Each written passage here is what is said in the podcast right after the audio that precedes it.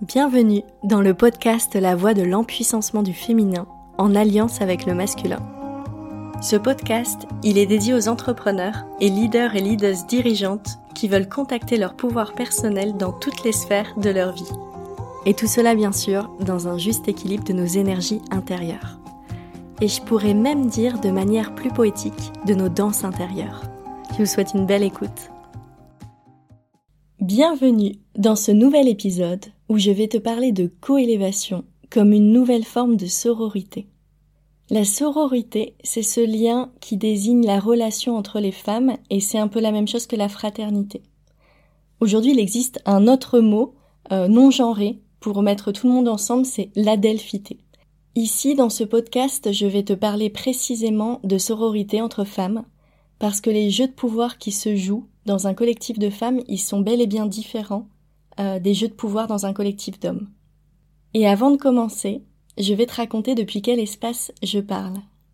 J'ai grandi, surtout dans mon adolescence, dans un univers qui était essentiellement entouré d'hommes.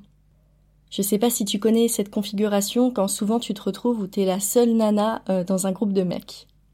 Je ne me sentais pas à ma place avec des femmes et je ressentais ou alors c'est moi qui pouvais vivre euh, de la jalousie. Donc soit je recevais de la jalousie d'autres femmes, soit c'est moi qui étais jalouse d'autres femmes, et je me sentais écrasée, ou alors c'est moi qui écrasais. Donc il y avait un truc comme ça qui n'était pas tout à fait euh, euh, clean dans la relation. Et bien souvent, tous ces jeux-là, ils se jouaient assez inconsciemment. Donc il y avait des choses visibles, et avec le temps, en allant explorer tout ce qui se passait à l'intérieur de moi, bien sûr, c'est revenu dans la zone de, la conscience. Et je me suis rendu compte qu'il y a beaucoup de femmes qui évoluent dans le milieu du féminin sacré, parce que moi j'ai évolué, je vais te raconter euh, quelques temps dans, dans, ce milieu, où on a vécu ce type de situation où, euh, voilà, une femme dans un groupe d'hommes. À partir de 2016, j'ai commencé à évoluer dans le milieu du féminin sacré et j'ai moi-même facilité des cercles de femmes pendant plus de deux ans. Ces espaces, pour moi, ils ont été ultra guérisseurs. J'ai adoré j'ai retrouvé mon lien de confiance avec les femmes. Dans un cercle, on sort des personnages. On va parler depuis un espace de vulnérabilité. Donc par exemple, tu peux découvrir que la personne à ta gauche qui te semblait tellement pleine de confiance en elle, en fait elle ressent un sentiment profond de solitude et elle se sent rejetée par le groupe.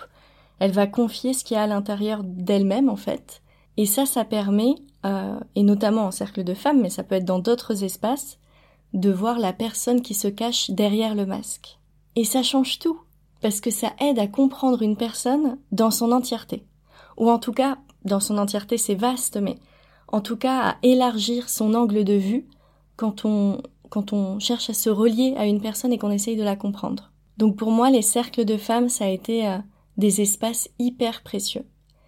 Et je continue de temps en temps à participer à des cercles de femmes, j'en facilite plus, mais j'aime bien. Euh, être dans ces espaces. Et puis parce que dans tout environnement, il y a à la fois la lumière et l'ombre. C'est, c'est, ça fait partie de, voilà, de, du vivant, de qui on est. Il y a toujours des espaces de lumière et d'ombre. J'ai pu constater aussi dans les mouvements de sororité comme une sorte de nivellement par le bas, et c'est ça dont j'ai envie de te parler aujourd'hui. Je me suis rendu compte qu'on était là pour accueillir nos failles, nos blessures, et que quand il s'agissait de réussite, euh, c'était moins évident, il y avait la compétition qui se mettait en place. Et donc dans ce contexte-là, j'ai pu voir aussi comme du lynchage public, déguisé, hein, mais, mais du lynchage public, pour moi. Pour te donner un exemple concret, c'est des phénomènes où, par exemple, un groupe, tout le monde peut se mettre ensemble contre une personne pour rejoindre une cause, euh, parce que les personnes, elles ont l'impression que c'est légitime, elles vivent un sentiment d'injustice, euh, qui a été vécu par le groupe, mais donc il y a, un mouvement comme ça euh, qui s'opère où tout le monde se met contre une personne pour, euh, entre guillemets, le bien commun. Et j'ai vu des femmes qui se sentent portées par la cause des sorcières et qui se considèrent, vous connaissez peut-être cette citation, nous sommes les petites filles des sorcières qui n'ont pas été brûlées. Et j'ai vu que ce qui se rejouait dans ces espaces-là, parfois c'était en soi des chasses aux sorcières revisitées, en faisant de la diffamation contre une personne, soit de la diffamation où tout le monde se dresse contre une autre personne. Et ça peut être très insidieux, ça se voit pas, ça peut être euh, ça peut ne pas être facilement perceptible, c'est pas aussi grossier que ça peut se jouer dans d'autres espaces de la société, mais ça existe. Et moi-même, il y a des espaces où j'ai pu y contribuer sans même m'en rendre compte. Et c'est avec le temps que je mets en lumière mes schémas, en fait, et que je vois avec un angle différent ce qui a pu se passer. Alors comment c'est possible? Tout simplement parce que euh, c'est pas parce qu'on a des idéaux que nous que nous on va pas rejouer nous-mêmes la même pièce de théâtre des mémoires que nous portons. Ici quand je dis ça, le but c'est pas de dire bouh, c'est pas bien ce que vous faites, c'est pas bien ce que j'ai fait, ouh, c'est nul. vous voyez, c'est je suis pas dans cette dans ce schéma-là, c'est de pouvoir mettre en lumière ce qui se passe à l'intérieur de nous et quel schéma nous-mêmes on reproduit.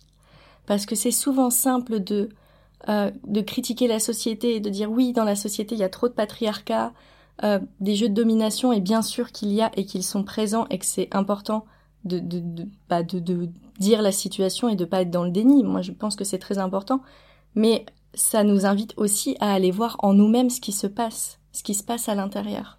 L'invitation ici, c'est à placer de la conscience sur ces schémas qui se répètent en chacun de nous et à des niveaux différents. Et quand je dis des niveaux différents, c'est important parce que souvent on pense qu'on s'en est libéré, on se dit ah c'est bon, moi je suis plus là-dedans, et paf, il y a une histoire qui revient, et comme je le disais tout à l'heure, c'est un peu insinueux, on le voit pas venir en fait. Dans les groupes de sororité, je vois aussi des, des personnes qui viennent chercher la plainte, qui viennent quémander l'amour d'un groupe. Donc ces personnes, elles vont avoir un intérêt à se positionner dans un rôle de victime, parce que quand on est victime, en face on a un sauveur, et le sauveur il envoie une énergie, et il envoie une énergie d'amour. Et à mon sens, il n'y a pas de justesse dans ce type de sororité. Là, c'est plutôt des jeux de pouvoir et de domination. Donc j'ai envie aujourd'hui dans ce podcast, et ça me fait tellement plaisir d'en parler, euh, j'ai envie de vous proposer une nouvelle forme de sororité qui est la coélévation. Cette forme de sororité, bien sûr, on l'intègre, je pense, déjà toute en nous. Elle est là, en fait. Et l'idée, à travers ce podcast, c'est d'amener une certaine réflexion et prise de conscience pour qu'elle puisse grandir grandir encore plus à l'intérieur de nous. Que l'on puisse, ensemble, sortir de notre posture de victime pour prendre la pleine responsabilité de tout ce qu'il se joue. Et ça, ça veut dire aussi oser aller voir le moins beau dans les relations. Oser ne pas ériger une personne dans le rôle de la méchante. Sortir du bien et du mal pour aller observer les mémoires qui se rejouent dans nos schémas de vie. C'est hyper empuissançant et responsabilisant, ce chemin de coélévation. Ce dont je rêve, ce sont des relations de sororité consciente, où les conflits sont accueillis comme des opportunités de croissance individuelle, mais aussi pour le groupe et pour la société tout entière. Qu'on puisse incarner à l'intérieur de nous le modèle de société que l'on souhaite euh, voir se déployer. La coélévation, c'est aussi s'autoriser les unes et les autres à être à notre place. Incarner nos messages, même si on a l'impression parfois de porter des messages qui sont différents et qui vont pas être entendus par le groupe. La coélévation, ce n'est pas ne plus être jalouse, ne plus vouloir se sentir supérieur à l'autre, ne plus se positionner en victime. La coélévation, c'est lorsque ces schémas se mettent en place, être capable de les observer et prendre de la distance pour agir autrement. Pourquoi je dis ça? Parce que si je ne veux plus être jalouse, ne plus me sentir supérieure à l'autre, etc., je vais rejeter une partie de moi qui fonctionne encore comme ça. Et quand je rejette cette partie de moi, je vais l'étouffer, et à un moment elle va exploser parce qu'elle est toujours en moi. Et quand on voit ces sentiments-là qui, qui sont là à l'intérieur de nous, pour moi le plus important c'est d'aller les visiter, de dialoguer avec ces, ces parts à l'intérieur de nous, et de leur envoyer des messages d'amour, plutôt que de les rejeter. Parce que sinon, c'est comme si on refaisait une chasse aux sorcières à l'intérieur de nous, mais avec nos propres personnages intérieurs. Et moi, mon rêve, ce serait qu'on puisse réunifier tous nos personnages intérieurs pour qu'ils se sentent entendus et aimés. Et à ce sujet, au sein des Terres d'Alma, il y a un atelier qui est proposé qui permet de dialoguer avec ces personnages intérieurs. Donc si tu as envie de le mettre en place, tu as des outils au sein des Terres d'Alma. Et j'ai très envie qu'on chemine ensemble vers la coélévation. Qu'on soit heureuse des réussites des autres et pas uniquement être là en, réconfort des traumas et des blessures, mais vraiment heureuse de ce qui se passe pour l'autre. Qu'on puisse ressentir profondément que quand l'autre grandit à nos côtés, ou quand on voit la personne grandir, on sent qu'il y a une flamme intérieure qui s'élève à l'intérieur de nous. Et je t'avoue que je, suis accompagnée sur ces sujets et je les observe euh, très fréquemment euh, parce que j'aime bien placer des points de conscience pour, pour regarder ce qui se joue à l'intérieur de moi. Et je vois quand j'ai des comportements de sororité bas étage. C'est moi qui l'appelle comme ça pour moi. Et je suis tellement reconnaissante quand je m'observe m'en libérer un peu plus chaque jour. Je me sens encore plus femme. Euh, je m'honore et je tombe. Euh, dit comme ça, ça peut paraître étrange, mais je tombe en amour pour moi. Et je trouve que mon, mon visage, il est tellement plus lumineux quand je suis dans cette posture-là. Ça m'empêche pas tout ça de, tomber, de me sentir trahi, d'avoir mal, et, et moi-même de me trahir. Euh, mais voilà, comme je le dis tout à l'heure, toutes ces choses-là, je les mets pas de côté. Pour moi, ça fait partie du chemin d'évolution. Il y a un dernier point que j'aimerais partager. C'est que dans le chemin de l'entrepreneuriat, quand une femme elle est à sa place, qu'elle porte son message et qu'elle ose briller, elle peut recevoir des attaques négatives euh, d'autres femmes. Et je pense que c'est d'ailleurs ce qui fera que de nombreuses femmes jouent à petit niveau et s'éteignent.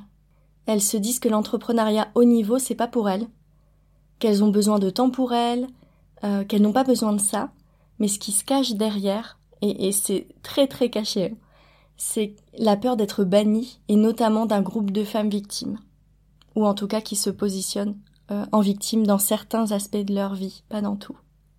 C'est très subtil ce que je décris, mais ces schémas ils existent bel et bien. Donc je vous invite à en sortir, euh, à aller bien au-delà de ces schémas, à dépasser ses peurs, à aller alchimiser ces modes de fonctionnement pour accéder à la coélévation. Et surtout, à arrêter de diminuer notre vie pour ne pas provoquer de la jalousie chez l'autre et se sentir rejeté. Quand tu es dans ta belle puissance, tu es tellement loin de tout ça. Ne laisse pas une sororité mal placée te diminuer. Prends le chemin de la coélévation. Et toi, dis-moi maintenant, qu'est-ce que tu ressens? Est-ce que ce chemin de coélévation, il te parle? Comment est-ce que tu as envie de t'engager envers toi-même dans ce processus? Si tu as envie de vivre une coélévation forte dans une aventure entrepreneuriale et humaine, je t'invite à rejoindre le mastermind Badass Entrepreneuse. Je te mets le lien en barre d'information. Merci pour ta présence sur ce podcast. C'est un sujet qui me tient à cœur et je trouve ça chouette de pouvoir euh, en parler dans un cadre où je me sens en confiance. C'était beau de, pour moi de partager euh, ces informations de coélévation dans ce podcast. Merci et à bientôt.